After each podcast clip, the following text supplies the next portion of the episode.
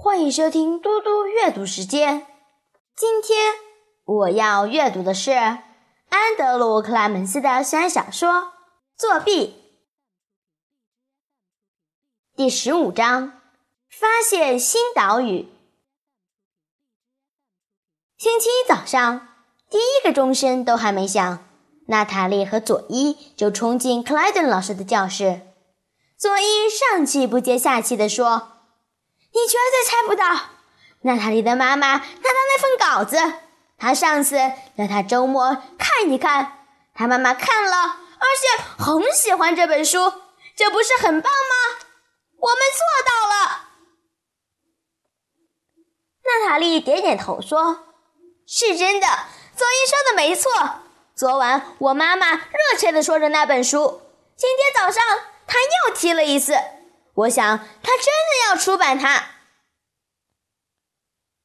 克莱顿老师笑了，他伸出双手去握着两个女孩的手，感染了那股兴奋之情。真是太棒了！而且他不知道那是他的女儿写的呢。这实在是太酷了！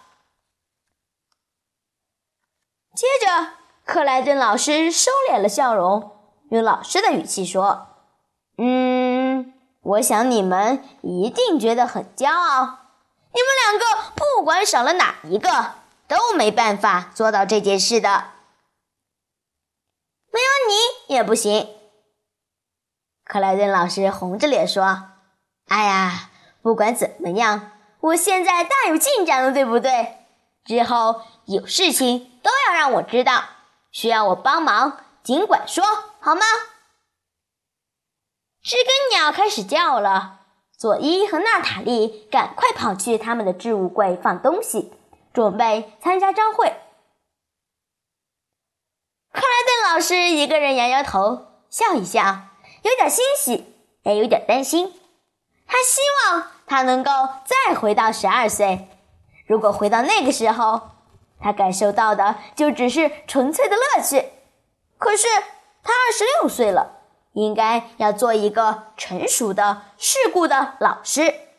前方可能会有危险，这个小小的出版冒险可能还有更多事情要发生。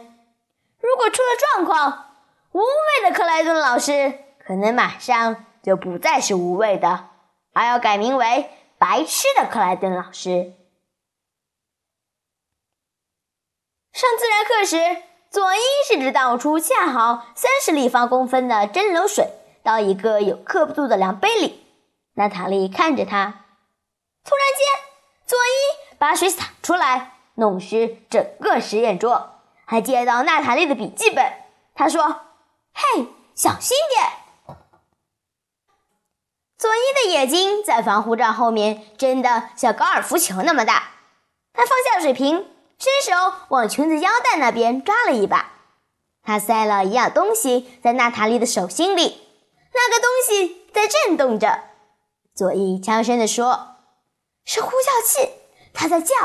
现在是震动模式啦。”娜塔莉翻转了那个呼叫器，看着显示屏幕：“你看。”她小声地说：“指给佐伊看，看，是我妈的办公室电话。我的编辑在呼叫我的经纪人。”午餐时间终于到了，佐伊和娜塔莉只吃了六分钟，然后就冲到图书馆。另一位先生正在吃午餐，所以值班的是两个八年级的学生，一男一女。他们在柜台那边打情骂俏。所以，当这两个六年级女生进来时，他们根本没抬头看一眼。他们两个跑到图书馆最后面那间外语视听室里，关上门。娜塔莉坐在一组机器前，戴上耳机，打开西班牙文课本，可是并没有播放录音带。佐伊坐在娜塔莉对面，躲在隔着玻璃板的隔间座位里。他从背包掏出手机，他已经把听取语音信箱的电话号码输入到手机里的快速拨号键，所以不到十秒钟，他就可以听到留言。娜塔莉问：“他说了什么？”嘘，佐伊要他安静，我还在听呢。接下来的十五秒对娜塔莉来说像一年那么长。佐伊把手机从隔间板上递给娜塔莉，拿去，按下星号键就会播放留言。娜塔莉转头看了一下背后，确定那两个八年级生没有在看，然后按下星号键，把手机塞进婴儿的耳机下，是妈妈的声音：“佐佐吗？我是小船出版公司的汉娜·尼尔森。